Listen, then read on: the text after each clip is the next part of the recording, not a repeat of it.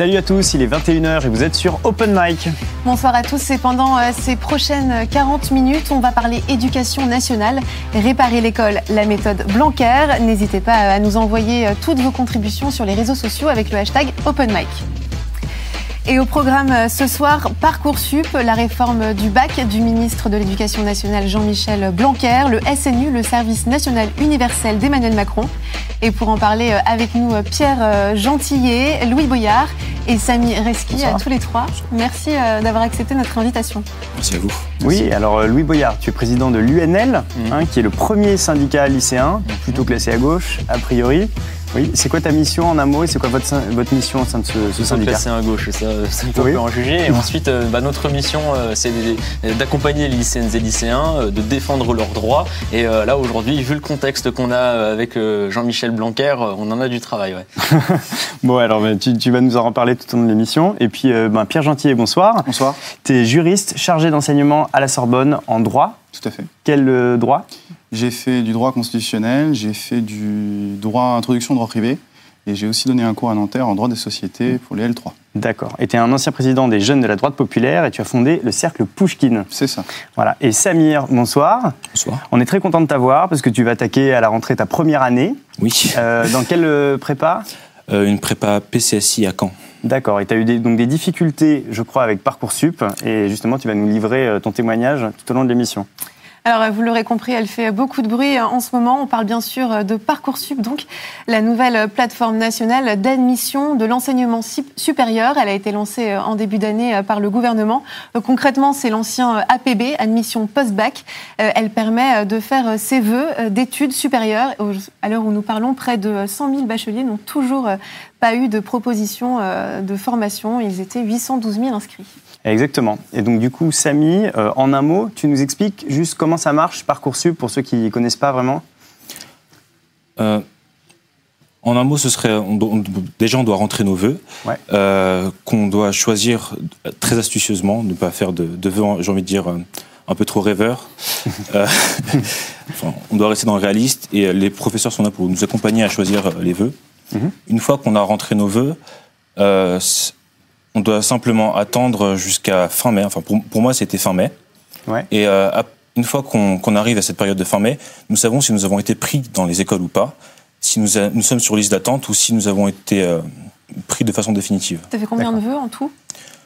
De mémoire, je dirais 18. 18 vœux? Enfin, c'était euh, techniquement j'ai eu trois vœux, mais la possibilité de faire des sous-vœux m'a permis de, de choisir plus d'écoles. Et du coup, donc toi, euh, tu en as terminé avec euh, Parcoursup depuis jeudi dernier C'est enfin. ça? Euh, Enfin, oui. Comment est-ce que tu as vécu un peu l'expérience? Est-ce que tu as eu ton premier. Est-ce que tu as eu ce que tu voulais? Est-ce que. J'ai eu le type de formation que je voulais, mais je n'ai pas eu l'école que je voulais. J'ai, je voulais une école beaucoup plus proche de chez moi. Et comme j'ai dit plus tôt, je, vais, je dois aller sur une, sur une formation en Normandie. Et euh, ça a été très éprouvant de, de vivre Parcoursup parce que c'est une pression énorme. Et euh, en, tant que, en tant que délégué, en tant qu'élu CV, j'ai vu, des, vu des élèves revenir vers moi pour, euh, pour me dire qu'ils n'arrivaient plus à supporter cette pression. J'en ai vu s'effondrer dans les couloirs. Et en fait, la pression est, juste parfois insoutenable parce que les profs nous mettent justement la pression du bac. Et nous, on se dit qu'on n'a pas droit à l'erreur tout au long de l'année. Et j'ai même eu des élèves, vu des élèves pardon, euh, dès le premier trimestre qui pensaient avoir raté leur année pour avoir raté un contrôle ou deux qui étaient un peu trop coefficientés. Et euh, c'est vraiment insoutenable. D'accord. Et du coup, euh, il y avait une promesse quand même du ministre de l'Éducation qui est un accompagnement de la part du, ministère pour les élèves qui n'auraient pas eu leur choix de valider. En fait, et qu'est-ce qu'il en est véritablement quand tes choix sont pas validés et que tu es en attente? Qu'est-ce qui se passe?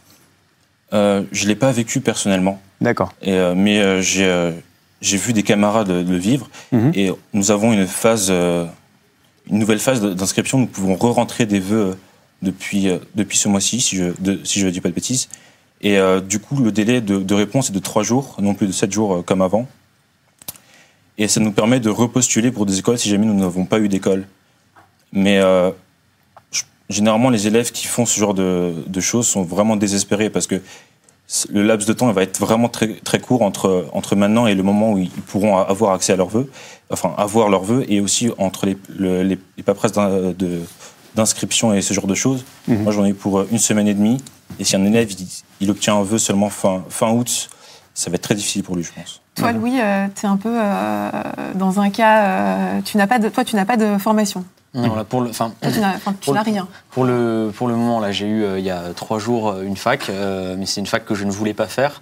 Euh, j'ai euh, les cinq facs que je voulais faire qui m'ont été directement refusées. Et puisque va peut-être y avoir un déménagement euh, dans ma famille aujourd'hui, je ne sais pas comment faire, mais comme je suis pas sûr de ma faculté, euh, je suis dans l'attente, je suis dans l'incertitude. euh, là aujourd'hui, je me retrouve à être bloqué et je ne sais pas comment avancer.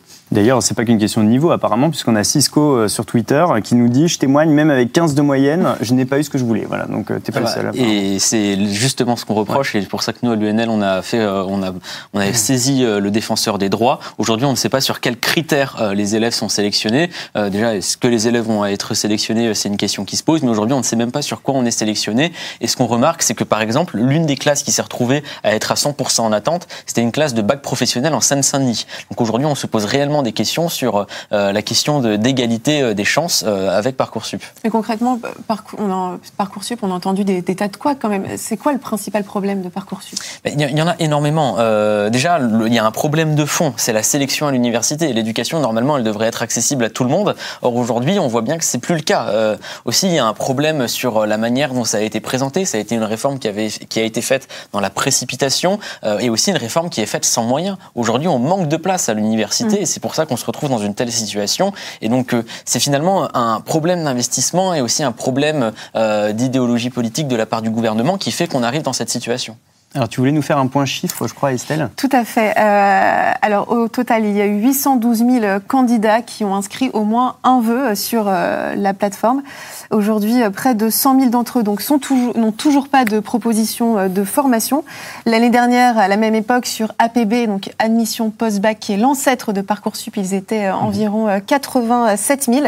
Euh, le ministre de l'Éducation, donc Jean-Michel Blanquer, a affirmé cette semaine, donc il était l'invité du grand rendez-vous sur Europe 1, et il a dit, je cite, 90% des bacheliers de l'enseignement général ont déjà une place et tout le monde en aura une à la fin. Euh, Pierre, Louis, est-ce que euh, vous êtes euh, aussi optimiste? Tout le monde n'aura pas une place à la fin. Euh, Aujourd'hui, il manque de place à l'université. C'est faux de dire que tout le monde aura une place à la fin. Et même si c'était réellement le cas, puisqu'ils ont annoncé qu'ils allaient ouvrir des places, est-ce que c'est vraiment l'université qu'on souhaite? Aujourd'hui, la volonté euh, de Jean-Michel Blanquer, euh, c'est pas que tout quelqu'un puisse étudier dans la filière qu'il souhaite. Non, c'est de remplir des places. Alors, ouais, justement, euh, Pierre, tu, to- toi, la sélection, d'une manière générale, d'un point de vue philosophique, entre guillemets, est-ce que c'est quelque chose qui te, qui te gêne, qui te déplaît, ou alors est-ce que tu considères que c'est normal? Je pense que de toute façon, on peut refuser la sélection, elle se fera de toute manière. C'est-à-dire Mm. que si on refuse la sélection euh, au début, elle se fera à la fin. Hmm. C'est-à-dire que concrètement, si demain euh, on décide euh, de refuser cette sélection qui va arriver, hein, on peut se mettre d'accord sur le fait que c'est un mouvement général. Depuis plusieurs années des pouvoirs publics d'instaurer, c'est vrai, une sélection à l'entrée de l'université. Euh, de toute façon, elle se fera à la sortie, elle se fera sur le marché du travail et elle sera d'autant plus difficile, d'autant plus dure à accepter qu'on aura fait 3, 4, 5, peut-être 6 années d'études si on a redoublé, pour finalement arriver dans un marché complètement saturé. Et c'est ce qui arrive, je peux vous, là j'enseigne le droit, je peux vous donner des exemples, par exemple, euh, en droit pénal, c'est connu, c'est un marché qui est complètement saturé, euh, pour ne, pour ne dire qu'un exemple. Ensuite, Euh, sur le... Il y a aussi le problème des, euh, des étudiants qui, au bout de la première année, sont complètement, euh, Alors, a- complètement lâchés et finissent par abandonner. Il y a ça, de- alors il y a ça aussi, ça nous ramène. si vous voulez, c'est un problème à multiples facettes. C'est-à-dire qu'en fait, ça nous ramène en réalité à la à l'école. C'est-à-dire que le, le problème de, de- de fond, c'est que on ne donne plus les savoirs fondamentaux tels qu'on les donnait autrefois. Les- la, la chute, la baisse de niveau on assiste depuis des dizaines d'années euh, fait que on se retrouve avec des étudiants en première année qui n'ont pas le niveau. Je ne vais pas vous dire de ce que moi je fais, mais je peux vous dire que je corrige des copies pour ne parler que de l'orthographe euh, pour une bonne partie d'entre elles qui euh, qui ne devraient pas, euh, rien que sur l'orthographe, ne, ne devraient pas, et d'ailleurs ne pourront pas passer. 70% d'échecs, c'est ce qu'on a en moyenne. En droit, ça peut tomber même parfois en fonction des facultés, par exemple Panthéon-Assas, bien plus bas, euh, parce qu'en réalité, ils n'ont pas le niveau pour des filières qui sont très exigeantes à la sortie sur le marché du travail. En droit, je, je termine par là, je vous donne un exemple, vous travaillez en cabinet d'avocat, vous faites une faute sur un document, euh, c'est très très très très mauvais sur un document de. Moi j'ai fait une faute sur un document de 10 pages, je, je m'en suis pris plein la figure. Donc je peux vous dire qu'on est à des niveaux d'exigence à la sortie qui, qui font que le, le chemin est terriblement long et qu'à la fin, le marché, du, le marché va être complètement saturé. Mais quand tu parles, des, par exemple, quand tu dis, euh, on a des étudiants qui n'ont pas les fondamentaux euh, que, les, que les étudiants d'avant apprenaient, tu parles de quoi concrètement? Eh ben, par exemple, l'orthographe. C'est alors moi je compare à ma- par rapport à ma génération. Je suis un peu vieux maintenant. Euh, je me rappelle de mes- ma première année de droit. Euh, je me rappelle des discussions que j'avais avec mes camarades. Voilà, on, on travaillait ensemble. Je voyais un peu notre niveau. Et aujourd'hui, je corrige des copies de première année. Il n'y a pas photo. Je, vous garantis vraiment que le niveau, pas que sur l'orthographe, sur l'expression orale, l'expr- enfin, l'expression écrite, même l'expression orale, la capacité à, concevoir un raisonnement, même parfois à faire euh, des, phrases euh, qui veulent, euh, qui veulent dire quelque chose, qui sont correctes en français, ça, malheureusement, on est sur une pente très dangereuse. hein. Bah, j'aimerais bien, j'aimerais bien réagir sur plusieurs choses. Déjà, Ouais. de dire que cette sélection se fera à la fin parce que les pouvoirs publics ont la volonté de le faire, euh, ce n'est pas forcément vrai. Aujourd'hui, il y a des gens qui sont dans la rue pour s'y opposer, et aujourd'hui, les pouvoirs publics, ils le font sans demander aux lycéennes et lycéens. Donc, est-ce que la question, c'est euh, plutôt que si jamais l'éducation ne fonctionne pas aujourd'hui, peut-être qu'il faudrait aller demander aux gens qui la vivent aujourd'hui, parce qu'aujourd'hui, les gens qui sont dans les ministères, c'est des gens qui ne sont plus allés dans un lycée depuis au moins 40 ans. Et ensuite, sur ce qui est euh, euh, de la baisse du niveau, euh, cette nostalgie d'une époque euh, où euh, on avait encore des Les moyens gens dans qui français. voilà, où, où on avait, en- où on avait encore des moyens dans l'enseignement supérieur, parce qu'il est bien là avec le les moyens. Le deuxième budget de l'État, c'est l'éducation nationale. Et alors, Il est resté à 18,2%. D'accord, le- le deuxième- Et attendez, mais il y a le eu une- classement il y y a eu une explosion classements des- PISA, on s'est effondré dans les classements PISA depuis 40 ans. Donc, faut arrêter de penser que tout n'est qu'une histoire de budget. Ce n'est pas qu'une histoire de budget. C'est une histoire de pédagogie. Autrefois, je vous coupe, mais autrefois, le- on n'appelait pas, on pas le ministère, le ministère de l'Éducation nationale, mais le ministère de l'Instruction nationale. Vous voyez, je suis nostalgique jusqu'à ce point-là. Pourquoi instruction? Parce que à l'époque, l'objectif de l'éducation, de l'instruction nationale, c'était précisément de donner les savoirs fondamentaux aux élèves. Aujourd'hui, on est avec des pédagogues des années 70-80 qui ont complètement revu les programmes. On pourrait parler des programmes d'histoire notamment, euh, qui fait qu'aujourd'hui, l'école est là pour réduire les inégalités sociales en premier lieu. Je dis pas que c'est mal de réduire les inégalités sociales. Je dis que ça devient l'objectif numéro un. Mais ça, ça devient un vrai problème. Parce qu'on va niveler, je suis désolé de vous le dire, on va niveler par le bas, et c'est très humiliant d'ailleurs pour les étudiants, qui, pour les élèves, pardon, c'est un lapsus, qui sont pas au niveau de, de dire voilà, on va, on va, on va s'abaisser complètement notre niveau au lieu de vous dire allez-y, tirez-vous vers le haut. Et ça, c'est un vrai problème. Alors les fondamentaux, Enfin, juste ce que j'aimerais rajouter, c'est que vous êtes peut-être bon en lettres, mais pas en chiffres. Si jamais le chiffre il était à 18,5 à l'époque et qu'il est le même aujourd'hui, il y a eu une explosion démographique. Aujourd'hui, il y a de plus en plus de lycéennes et lycéens.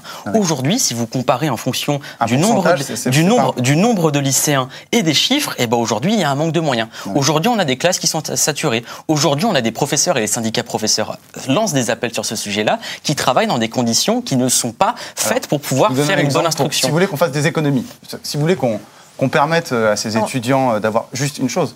On va, Je- on va juste, on va juste, on, viendra, on sur les après. fondamentaux. On va juste pour terminer euh, sur parcoursup, Ouais. euh, juste pour réagir à ce que tu disais, euh, le fait que tu n'aies pas de formation. Euh, Qu'est-ce qui va, c'est la clôture, c'est le 5 septembre. Mhm. Qu'est-ce qui va se passer C'est Bah.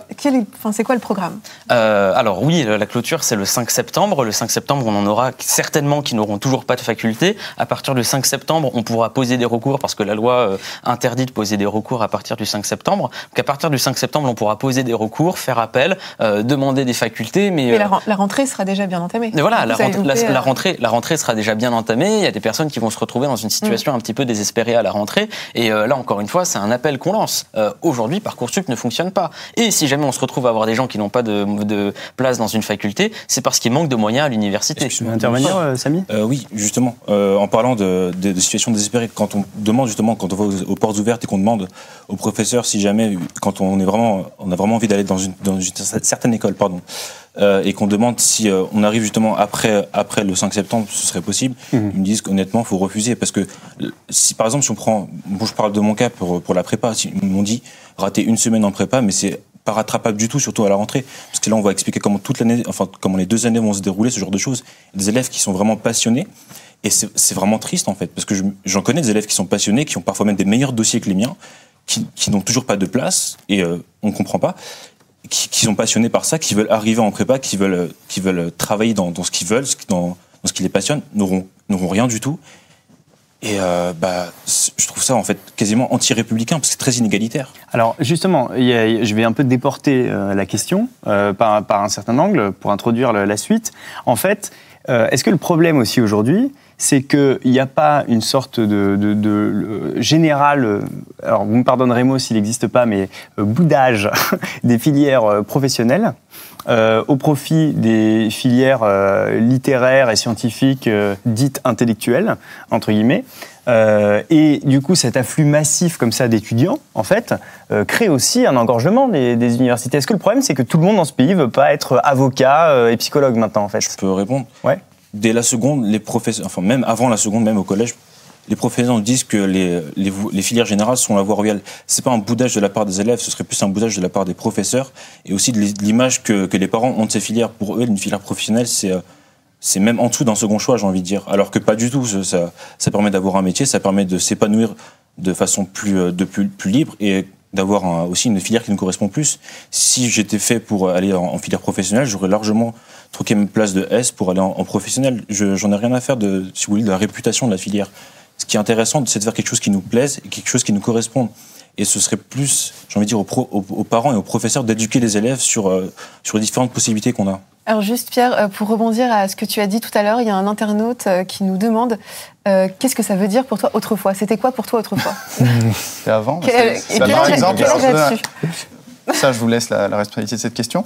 Euh, mais disons qu'en 1966, parce que j'ai regardé un manuel justement de littérature de première en 1966, et ben je peux vous dire que je ne suis même pas sûr qu'avec ce qu'on ce qu'on m'a appris, j'aurais eu la moyenne. Pour, pour vous dire, le, on doit vraiment revoir l'enseignement. C'est pas toujours revenir en arrière. C'est pas une question de temps, c'est une question d'excellence. Euh, je veux dire, il y a quand même des pays qui ont réussi à se hisser à des places euh, dans les classements internationaux PISA, euh, enfin dans les, dans les premières places, pour citer par exemple euh, les pays nordiques, euh, ou même pas forcément qu'il n'y a pas que les pays nordiques, hein, il y, a- il y a des pays d'Asie.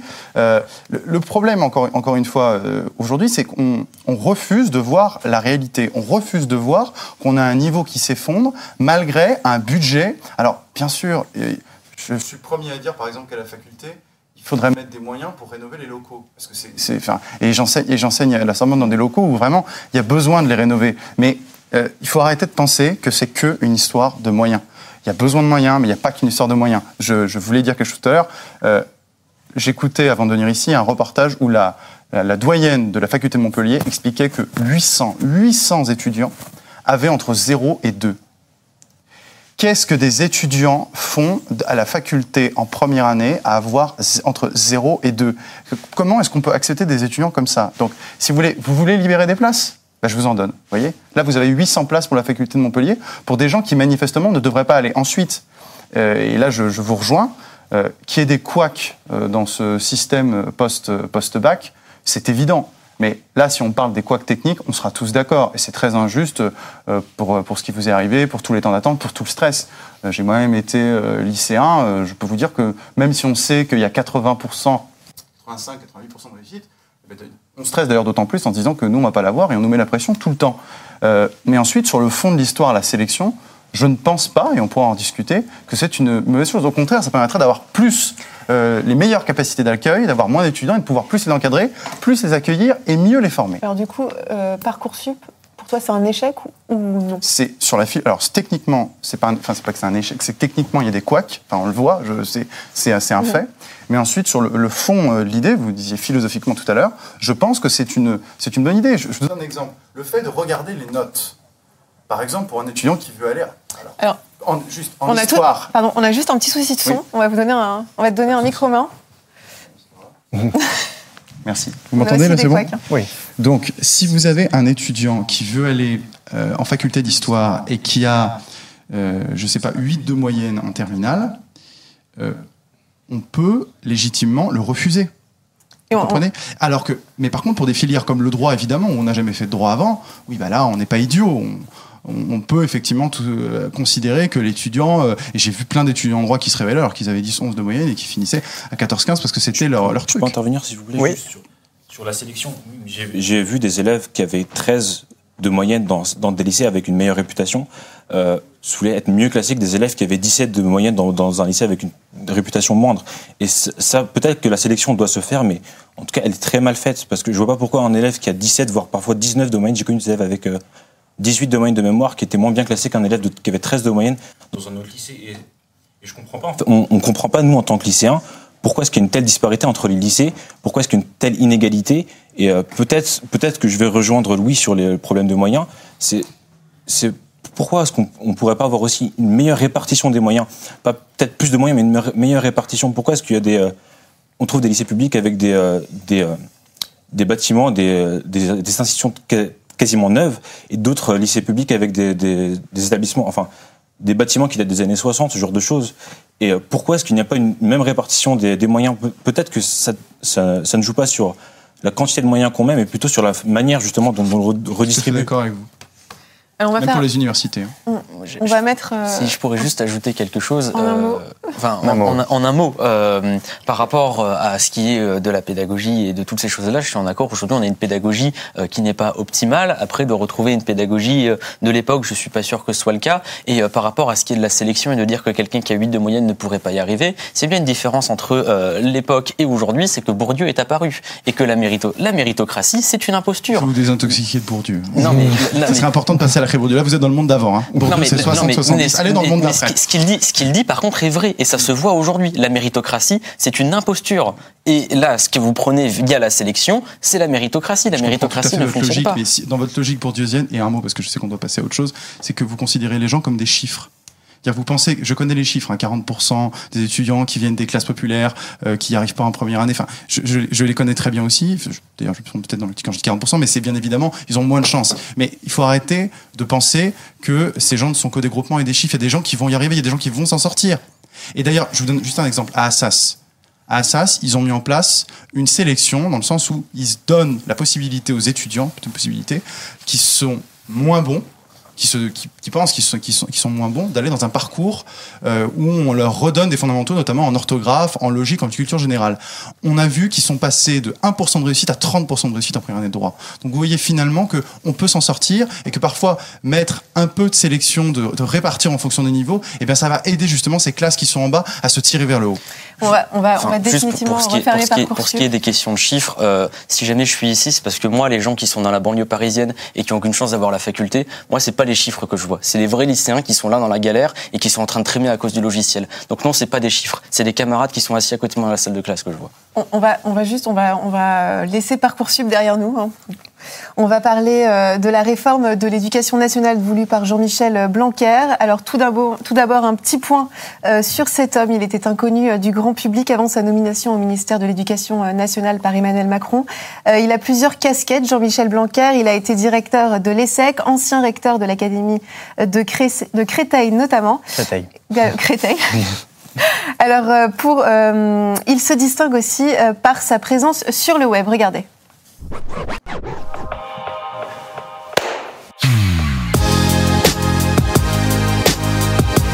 Quand vous êtes en terminale, vous vous posez des questions. Vous ne savez pas nécessairement la profession que vous voulez faire. Vous ne savez pas nécessairement la filière que vous avez envie de suivre. Ou vous avez tout simplement des hésitations. Il ne faut faire aucun complexe par rapport à cela parce que c'est tout à fait normal. Avec le plan étudiant, il y a aussi de nouveaux outils à la disposition des lycéens. Le premier d'entre eux, c'est monorientationenligne.fr. Derrière cette application, que chacun peut avoir sur son téléphone, il y a des personnes qui donnent un conseil personnalisé chaque fois qu'un élève de terminale pose une question. Vous avez en réalité un lien direct avec des professionnels de l'orientation, avec des personnes qui peuvent répondre à toutes vos questions. Ils le font par différents moyens, ça peut être par mail, par téléphone, par chat. Vous pouvez ainsi avoir des éléments de contenu grâce à vos questions parce que ces questions peuvent être posées toute l'année.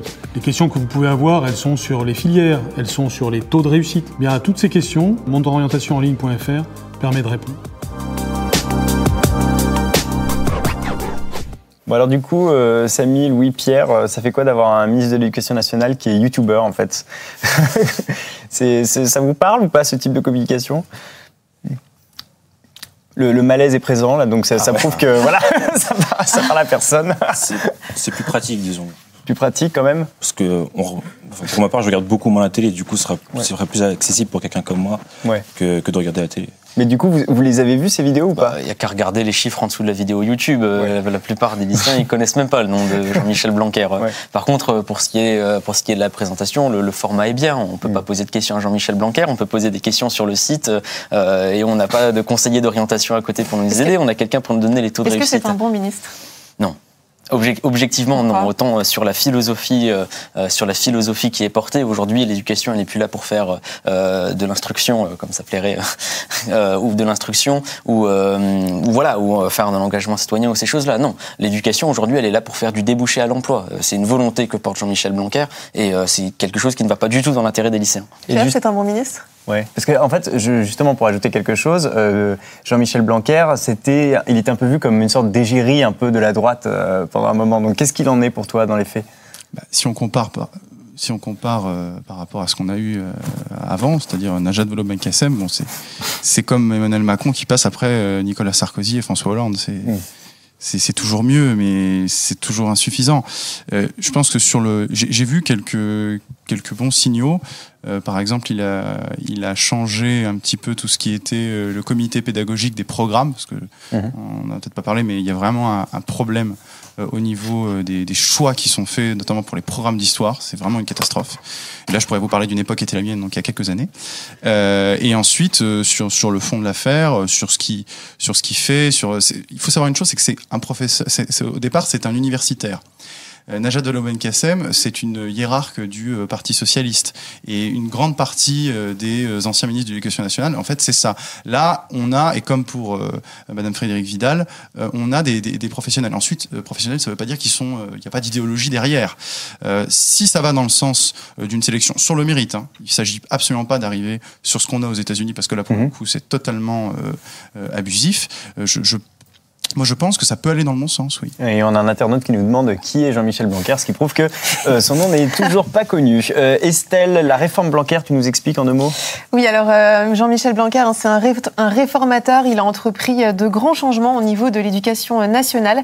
Alors parmi les chantiers, il y a bien sûr la réforme du baccalauréat. Alors adieu les filières S, ES et L. Le ministre propose un tronc commun aux élèves qui choisiront aussi des spécialités en première puis en terminale. Sont concernés les élèves qui passeront le bac en 2021. L'examen final, lui, ne comportera plus que quatre épreuves avec un grand oral et le contrôle continu devrait compter pour 40% de la note. Blanquer, c'est aussi euh, la réforme de la formation professionnelle. Le ministre souhaite redorer le blason de cette filière qui jouit un peu, on peut le dire, d'une mauvaise presse. Il propose par exemple de créer de véritables campus professionnels tout en clarifiant les intitulés des formations. Aujourd'hui, il faut savoir qu'il y a 80 bac pro. Donc l'idée, ce serait de les regrouper en familles de métiers. Et puis, euh, dans les cartons de Jean-Michel Blanquer euh, aussi, on peut trouver l'interdiction du téléphone portable dans les établissements scolaires et euh, ou encore euh, la scolarité obligatoire dès 3 ans. Ça t'a fait rire, euh, l'interdiction euh, des Oui, parce que téléphones je, oui, parce que je l'interdis aussi dans mes cours. D'accord. Et en fait, je me suis rendu compte, et honnêtement, euh, j'interdis les ordinateurs et les téléphones, parce qu'à la faculté, on peut utiliser Ah, les ordinateurs aussi quand même. Et en fait, je me suis rendu compte, et même étant étudiant, qu'on passe son temps sur Facebook, sur Instagram, et on est déconcentré, même si on le fait quelques, quelques secondes, quelques microsecondes, euh, on n'est pas concentré pour, pour un TD d'une heure et demie. Donc, je, je pense qu'effectivement, c'est bien. Bon, j'interdis pas les, téléphones portables, mais je leur dis de ne pas regarder les téléphones portables, mais surtout pas les ordinateurs pour éviter d'être déconcentré. C'est pour ça, ça ça m'a fait sourire. Bon, en tout cas, euh, que penser de Jean-Michel Blanquer? Vous n'hésiterez pas à nous donner votre avis sur le hashtag OpenMic si vous savez qui c'est. Et je vous rappelle le, le thème du soir réparer l'école, la méthode Blanquer. Alors oui, tout à l'heure, Max, tu te demandais euh, si tout le monde de- devait être euh, avocat ou psychologue. Est-ce que finalement, le, le grand défi de ce ministre de l'Éducation nationale, c'est pas de, de euh, La formation professionnelle, voilà, de de revaloriser, en fait, tout simplement. Euh, alors, pour rester sur la formation professionnelle, euh, il touche. euh, il si aujourd'hui la, la voie professionnelle a un problème, c'est une question d'orientation. Quand on se retrouve dans une classe de troisième, et c'est réellement comme ça que ça se passe, il y a le professeur principal qui regarde, qui fait toi tu iras en général, toi tu iras en professionnel, toi tu iras en apprentissage. Et aujourd'hui, l'orientation elle est forcée. Et euh, les gens qu'on envoie dans les bacs professionnels, euh, quand ils n'en ont pas envie, ce sont des gens à qui on estime qu'ils ne réussiront pas le baccalauréat général. Sauf qu'aujourd'hui, il y a toujours euh, ce problème d'orientation n'est pas réussi. Alors qu'en réalité, la voie professionnelle est une bonne filière. Euh, pour connaître des gens qui y sont allés par vocation, euh, c'est vraiment une filière qui plaît. Aujourd'hui, si la filière est dévalorisée, c'est parce qu'il y a un problème d'orientation et euh, il y a rien qui n'est fait par Jean-Michel Blanquer pour l'orientation. Et surtout, ces campus des métiers-là, tous les élèves n'y auront pas accès. Donc la revalorisation de la voie professionnelle, encore une fois, seulement pour une minorité. Et pourquoi, en pourquoi euh, quand on compare avec l'Allemagne, par exemple, la formation professionnelle elle est plutôt bien vue Pourquoi en France, c'est pas le cas? Bah, C'est parce que, comme je disais, c'est un problème d'orientation. Si je vous envoyais un élève qui n'a pas envie de faire cette filière dans la classe, est-ce qu'il va s'investir dans ses cours? Bien sûr que non. Et donc, du coup, il y aura de l'échec. Les gens même qui sortiront de, euh, de la filière professionnelle pourraient vous dire bah, Moi, j'avais pas envie de le faire et puis ça m'a pas plu. Donc, encore une fois, c'est un problème d'orientation. C'est parce qu'aujourd'hui, on impose le bac professionnel à une grande partie des élèves. Si on avait des conseillers d'orientation dans les classes qui pouvaient orienter les élèves en fonction de là où est-ce que ça, euh, là où est-ce que ça, les, ça, leur irait le mieux, bah, la voie professionnelle, l'apprentissage et euh, la filière générale seraient égales, puisque ce serait là où les élèves auraient envie d'aller et ils auraient un accompagnement dans tout ça, qui est inexistant aujourd'hui. Et pour le coup, on retrouve à nouveau, en fait, quand même une sorte de logique de lycée à la carte euh, chez Blanquer, puisque avec les campus pro, on va avoir en fait une adaptation des campus aux spécialités des besoins du marché local. Donc en fait, mm. pour vous donner un exemple, par exemple, si on est dans un campus pro de Et qui a besoin euh, de cuisine méditerranéenne, de formation en cuisine méditerranéenne, eh bien, euh, on va avoir des, spécialités qui vont se développer en local. Et ce qui pose la question un peu philosophique euh, générale de savoir si cette école décentralisée, est-ce que c'est pas l'école du futur d'une certaine manière? C'est une question que, que j'ouvre à votre sagacité. Est-ce que cette école où justement on a une école à la carte en fonction des besoins locaux, une école à la carte en fonction des régions, est-ce que c'est ça le futur? C'est pas plus mal si ça peut revaloriser euh, des métiers, euh, bah, des métiers, des métiers locaux et euh, comme on disait la, question aussi des, filières professionnelles parce que c'est ce que c'est ce que vous disiez tout à l'heure, c'est que c'est dévalorisé alors qu'en réalité il y a du travail dans ces filières. Il y, y, a des métiers qui, qui ont toute, la, toute leur noblesse, des métiers aussi pas aussi simples, aussi aussi quotidiens que le métier de boulanger par exemple, mmh. métier de charcutier, enfin je veux dire des, des, des, des métiers du des métiers du concret. Euh, et euh, c'est pas plus mal que ces filières-là euh, soient revalorisées. Elles le sont sans doute pas assez parce qu'il y a une pression sociale. Ça, c'est vrai, il faut le dire. Euh, alors qu'on devrait, on devrait vraiment les estimer. Aujourd'hui, le secteur qui est roi, c'est le secteur tertiaire. Hein. Mmh. Tout ce qui est secteur primaire et secondaire, malheureusement, depuis les années 70-80, c'est vrai qu'on dit généralement quelqu'un qui fait un bac, un bac technologique, c'est quelqu'un qui a pu faire un bac scientifique, littéraire, enfin les bacs généraux alors qu'en fait ça lui plaît à, ce gars-là. Et même peut-être qu'il va se dire ça me plaît mais en fait comme c'est mal vu je vais faire autre chose et résultat il va être dans une mauvaise voie. J'ai des amis qui un ami en particulier qui, a fait ça et c'est mal passé. Et, du coup en fait il y a eu une barrière à ça pendant des années euh, au développement des filières professionnelles. C'était quand même le collège unique. Parce que euh, on a beaucoup opposé euh, l'idée qu'il fallait former les gens à une formation générale euh, le plus tard possible, plutôt que favoriser l'apprentissage et les filières pro. Et, notamment à gauche, ça a été vraiment un, slogan, un peu le collège unique. Louis, toi, t'en penses quoi en fait? Est-ce que ça n'a pas été un problème finalement ce collège unique? Le, problème, il n'est pas réellement au collège. Encore une fois, euh, ce qui manque, c'est un problème d'orientation. La voie professionnelle ne sera pas revalorisée avec cette réforme, euh, puisqu'on va continuer d'y envoyer des élèves qui ne souhaitent pas le faire. Après, est-ce que c'est le lycée du futur euh, ce qu'on va, Par exemple, dans la réforme de la voie professionnelle, les entreprises ont une bien plus grande place dans la, dans, voilà, dans l'élaboration des cursus et toutes ces choses-là, même des programmes, enfin sur une certaine partie, et surtout le fait que ça s'adapte au marché local. La question, c'est est-ce qu'avec la voie professionnelle, l'intérêt l'intérêt premier, ça va être l'intérêt des entreprises ou est-ce que ça va être l'intérêt des lycéens? Quand on sait que les entreprises ont plus de sièges que les lycéens euh, sur ce sujet-là, nous, ça peut nous poser question. Donc, euh, moi, je ne souhaite pas que ce soit l'école du futur, euh, dans la mesure où l'école doit permettre à chacun de pouvoir étudier ce qu'il souhaite, de pouvoir s'émanciper. Aujourd'hui, si on se retrouve à avoir une voie professionnelle qui ne sert qu'à faire du débouché à l'emploi, c'est pas souhaitable que ce soit l'école du futur. Je te rejoins aussi, Louis, sur, sur le problème d'éducation, en fait, dans le sens où quand on arrive en première et que quand on fait le tour justement de la classe, pour, euh, pour, pour les conseils de classe pour savoir qui veut faire quoi. En première, les élèves ne savent pas, et même parfois en terminale, ils savent toujours pas, parce qu'ils ont, on leur a pas appris, on leur a pas montré quelle était leur, leur, leur, possibilité, ce genre de choses. Donc, je te rejoins parfaitement sur le fait de mieux éduquer les, les élèves. C'est un problème d'orientation, oui, Exactement. C'est totalement ça. On va, euh, on va parler euh, du futur bac. Futur bac. donc, je vous rappelle la suppression des filières, mise en place de quatre épreuves avec un, grand oral. Euh, cette réforme du bac, plutôt pour ou plutôt contre?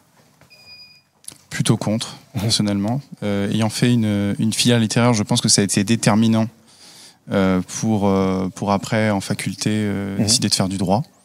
Euh, parce qu'il y avait euh, la sensibilité littéraire que j'avais, les, les- la, la rédaction euh, faisait que je me disais que bah, le, le droit en fait pouvait me plaire parce qu'il y a aussi quand même pas mal de rédaction. Et puis ça m'a ça m'a permis d'avoir un, un horizon un peu spécialisé, de, de choisir ce que je voulais. Je détestais les mathématiques, je détestais la physique, je détestais toutes ces sciences brutes et euh, je, je suis allé vers, vers des sciences littéraires qui m'ont qui m'ont enfin des matières littéraires qui m'ont qui m'ont Oui. bien plu et je, je trouve que c'est dommage qu'on ne puisse pas faire ses premiers choix. On commence à tracer son premier sillon par exemple, faire une sé- sé- série littéraire pour après faire euh, histoire, euh, euh, philosophie. Je, je- je trouve que c'est dommage. Est-ce que ça ne met pas les élèves trop tôt dans une case Ah à laquelle, ils font- à laquelle ils, vont être, ils, vont, ils vont être un peu coincés? C'est pas une case. Ah, alors, ça dépend. C'est-à-dire qu'effectivement, un, un, un- un élève qui cho- choisit de faire une série L et qui après veut faire médecine, ça va être un peu compliqué. Bon, on demande, on demande Euh, de choisir très tôt finalement. On demande de choisir tôt. En même temps, euh, ces gens, quand ils arrivent en première, ils ont 16 ans, ces élèves. Donc c'est pas non plus des bébés. Ils font un choix. Moi, je me rappelle quand j'ai fait mon choix de première, j'avais quand même euh, mangé euh, du français pendant des années et des années.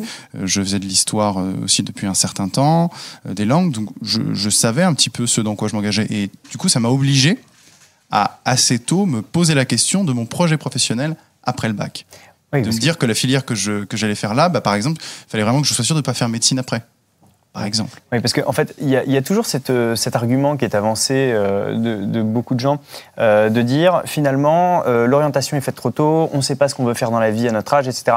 Euh, c'est quelque chose qu'on peut entendre, mais est-ce que ça ne devient pas euh, un peu de la procrastination à un moment aussi, de repousser toujours plus loin, toujours plus loin? Maintenant, l'orientation est presque en licence, quoi. On a l'impression. Est-ce que euh, c'est par flemme qu'on n'a pas envie de choisir ce qu'on veut faire plus tard Euh, Je vous assure que ceux qui se posent la question, ils ont envie de trouver une réponse. Donc non, c'est pas de la procrastination. Ensuite, pour ce qui est de la réforme du baccalauréat, euh, ce, faut- ce dont il faut avoir confiance, euh, conscience, c'est que c'est une réforme qui est faite pour aller avec Parcoursup. En fonction de la filière dans laquelle vous allez vous orienter au premier semestre de seconde, ça va correspondre aux attendus de Parcoursup. Et puisque c'est le conseil de classe qui aura le dernier mot sur ces choses-là, on va se retrouver à avoir une sélection qui va apparaître dès la seconde. Et surtout, l'instauration du contrôle continu euh, dans la note du baccalauréat fera qu'on n'aura plus un baccalauréat national. Un 10 à Henri IV, ça n'a pas la même valeur qu'un 10 dans un lycée du 93.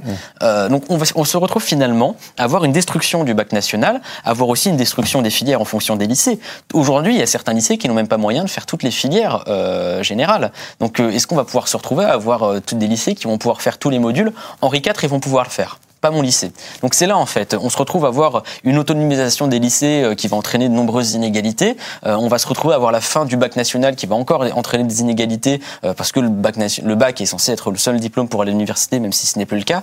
Et on va se retrouver surtout à avoir une sélection qui va commencer dès la seconde. Et quand vous venez de sortir du collège, vous ne savez pas ce que vous voulez faire de votre avenir. Et non, c'est pas de la procrastination. Oui, d'ailleurs, entre les spécialités et l'accroissement du contrôle continu, le, le rôle des établissements, d'une manière générale, va prendre de l'importance. Et la question qui se pose, c'est est-ce qu'on va pas se diriger vers une sorte de bac local, avec un bac d'élite euh, pour les meilleurs lycées, et puis un bac pourri pour les autres, si je suis un peu provocateur Euh, disons des bacs moins bons et des bacs. euh, bah, si on doit parler franchement, euh, c'est vrai que si- là pour l'instant on est Là, à vous êtes 40%. d'accord, vous êtes d'accord, Oui, on, est d'accord. on est d'accord. C'est juste Ouais. que on pourrait en rediscuter. C'est Mm. comment est-ce qu'on en est arrivé là. Euh, là, c'est clair que ce qui va se passer, c'est que si on a un contrôle continu à 40%, ce pourcentage ne va faire qu'augmenter d'année en année. Mhm. On va aller progressivement, là on est d'accord, on va aller à 80%, 90%, puis à la fin on va se dire pourquoi pas remplacer, puisqu'on sera face à un- face à un état de fait. Et il y aura plus de bac. Et du coup, on aura les études, les, les élèves pardon, euh, du lycée Henri IV qui auront euh, un choix royal pour aller dans toutes les facultés, tout, je veux dire, tout ce qu'ils veulent, alors qu'effectivement, quelqu'un qui vient euh, du lycée Thorez euh, en Seine-Saint-Denis, bah, ce sera un peu plus difficile, bien sûr, parce que c'est pas c'est pas la même réputation, c'est pas on sait que c'était pas la même réussite avant, taux de réussite au bac, et, et c'est vrai que ça casse en ce sens-là l'idée d'égalité. Mais encore une fois, revenons à la source du problème. La source du problème, c'est quoi?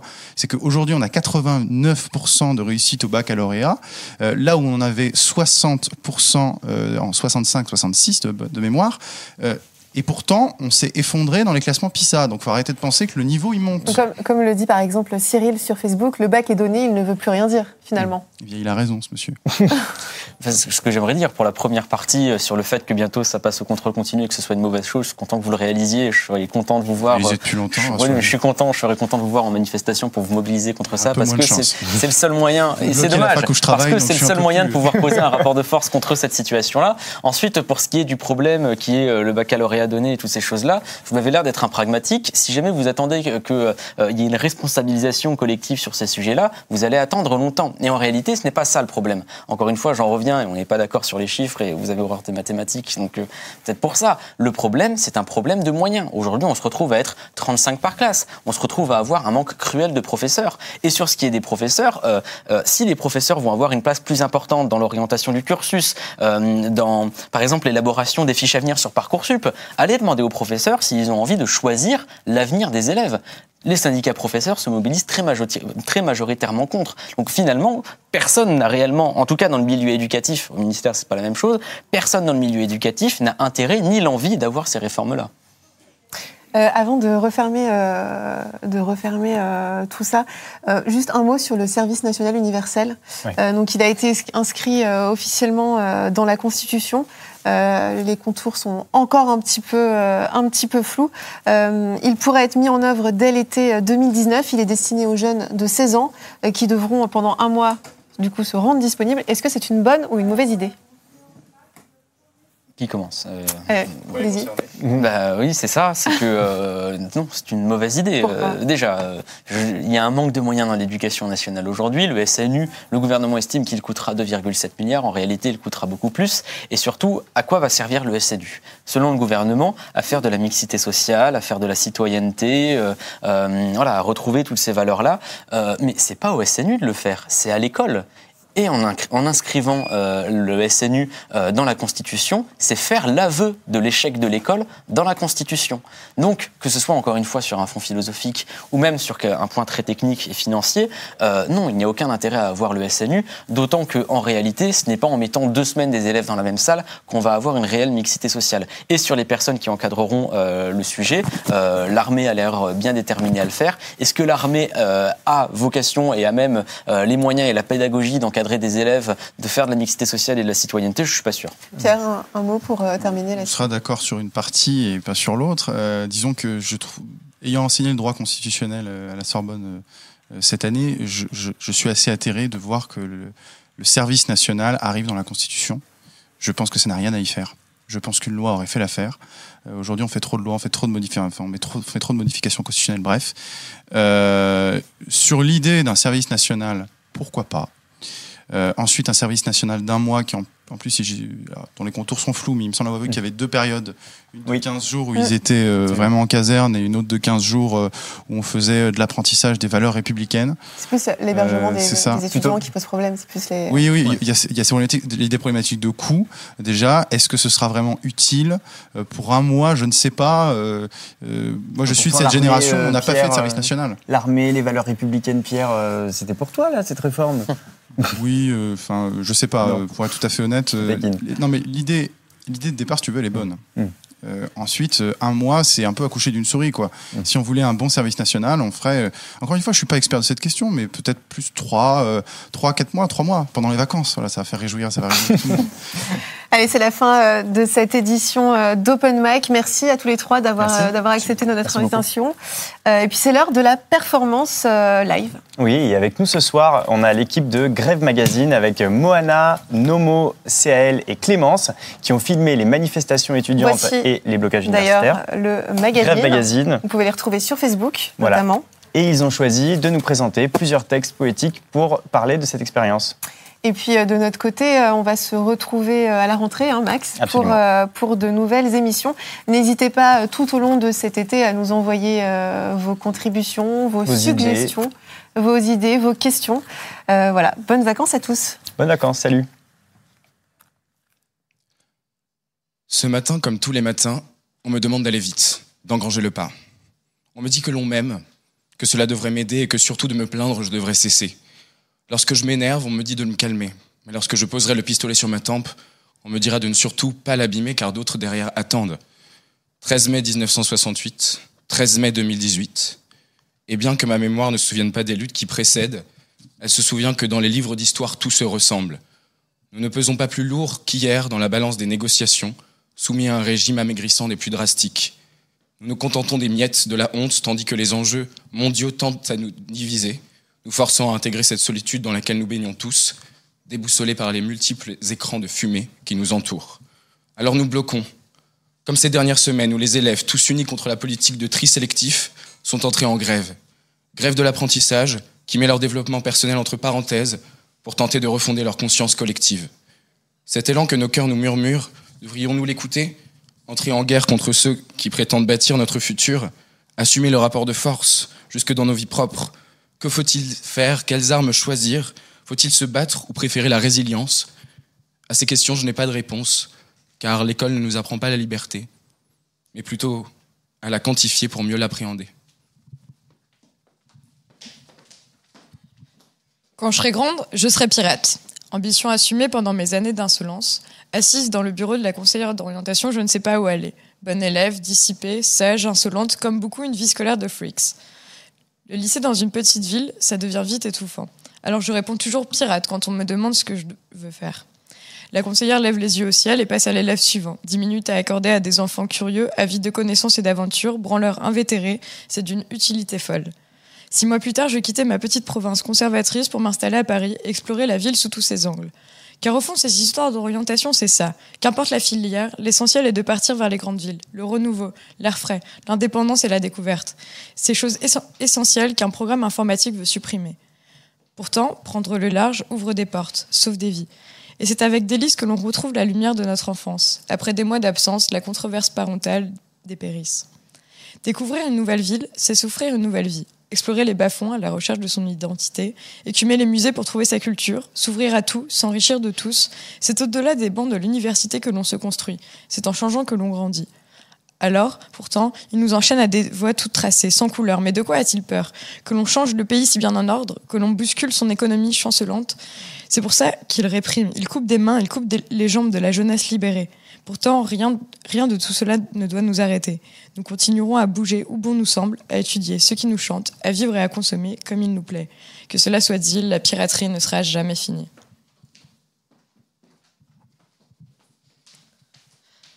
Le 7 mai 2018 se tenait au théâtre de l'Odéon une commémoration de mai 68. 50 ans après, la culture se souvient de ce mois symbolique. Elle se souvient de son esthétique, de son, prétendu glamour, de cette force de vie revendiquée par les étudiants en colère. Elle le célèbre avec passion du haut de ses institutions. Elle se souvient de la forme, mais plus du contenu. C'est alors que des étudiants reviennent la rappeler à l'ordre, scandant leur slogan, barricadant le théâtre. Comme une voix, tout le monde les entendait. Laissez-nous entrer, laissez-nous accéder à la culture. Du haut de leurs fenêtres, les plus âgés tordaient anxieusement les perles à leur cou. Plus âgés et plus riches, de l'intérieur du théâtre luxueusement garni, ils ne s'attendaient pas à cette foule, plus à ces vrais étudiants, à ces, à ces vraies revendications, à ces ombres véritables comme sorties de leur fiction historique. Mais l'un des jeunes fit le pas de trop, et pendant que se tenait la pièce en l'honneur des manifestants d'antan, un étudiant escaladait les grilles. Avant de tomber nez à nez avec la sécurité. Dans les arcades même du théâtre, cette, cette dernière matraqua l'aventurier si fort et si violemment que les urgences durent passer le chercher, là, dans le théâtre si fier de pouvoir raconter les exploits de mai 68. Quelques minutes plus tard, et les arrestations suivirent, laissant la place vide, sans plus d'étudiants, sans plus de bruit.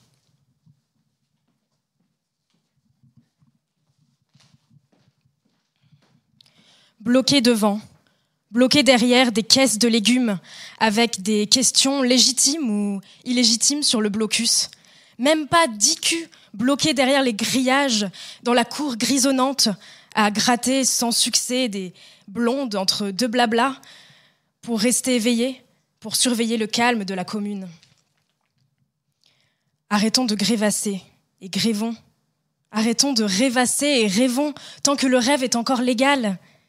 Imagine le gouvernement, un beau jour, il se transforme en attrape-rêve géant et il aspire tous nos rêves en mode euh, Big Dream Catcher is watching you, genre 1984 à la sauce 2018. Un bon truc pour nous empêcher de lutter, ça. Bon, du coup, reste plus qu'à espérer que Macron a pas mon imagination.